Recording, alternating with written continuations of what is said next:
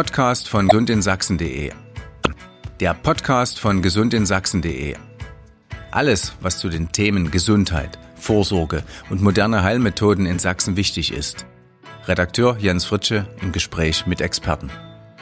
Cholesterin ist in Verruf geraten. Zu viel sorgt für Herzinfarkt und Schlaganfall, heißt es ja zum Beispiel immer wieder. Aber stimmt denn auch alles, was man so über Cholesterin hören und lesen kann? Unter der Überschrift Stimmt das räumen wir ja an dieser Stelle regelmäßig im Rahmen unseres Podcasts die gesunde Drittelstunde mit Mythen rund um Lebensmittel oder Medikamente auf. Hier mal die drei beliebtesten Mythen rund um Cholesterin. Erstens, zu viel Cholesterin führt zu Schlaganfall.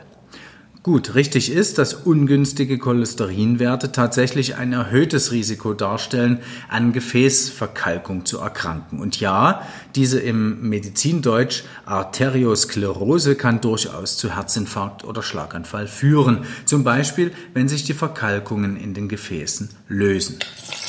Dennoch heißt das nicht, dass viel Cholesterin im Essen auch zu bedenklichen Cholesterinwerten im Blut führen muss.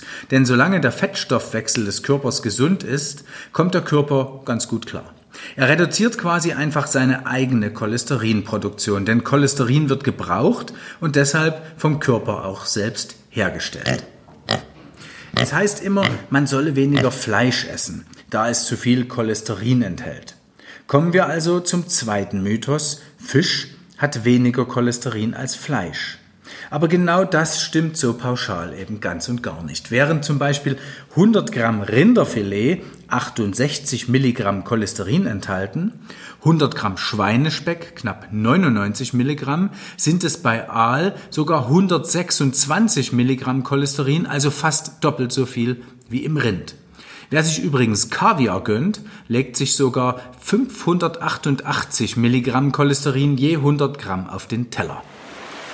Der gute alte Karpfen ist da tatsächlich eine Alternative. Er liegt mit 70 Milligramm Cholesterin pro 100 Gramm Fisch quasi auf Fleischniveau. So, an einer Frage kommen wir natürlich nicht vorbei. Ist Margarine wirklich gesünder als Butter? So pauschal ist diese Aussage falsch. Margarine sei gesünder als Butter stimmt so nicht. Denn Margarine enthält zwar tatsächlich viele ungesättigte Fettsäuren, was grundsätzlich gut und gesund ist, aber durch die industrielle Herstellung können als Nebenprodukte sogenannte Transfette entstehen. Und diese wirken sich wiederum negativ auf den Cholesterinspiegel aus. Butter als Naturprodukt enthält allerdings etwa 60 Prozent gesättigte Fettsäuren, die dazu führen können, dass sich der Cholesteringehalt im Blut erhöht, was wiederum mit Blick auf einen gesunden Stoffwechsel, wie erwähnt, kein wirkliches Problem darstellt.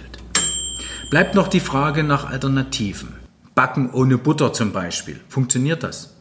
Die Pflanzenmargarine haben wir ja schon angesprochen. Am besten, so raten Fans des veganen Backens, sollte der Butteranteil im Teig zur Hälfte durch Margarine ersetzt werden, zur anderen Hälfte durch geschmacksneutrale Öle wie beispielsweise Sonnenblumenöl. Das Öl macht den Teig letztlich sogar noch ein Stück gesünder. So, damit haben wir also mal eine Lanze fürs Cholesterin gebrochen. Am besten setzen wir ganz einfach auch hier auf die Regel Essen in Maßen, nicht in Massen.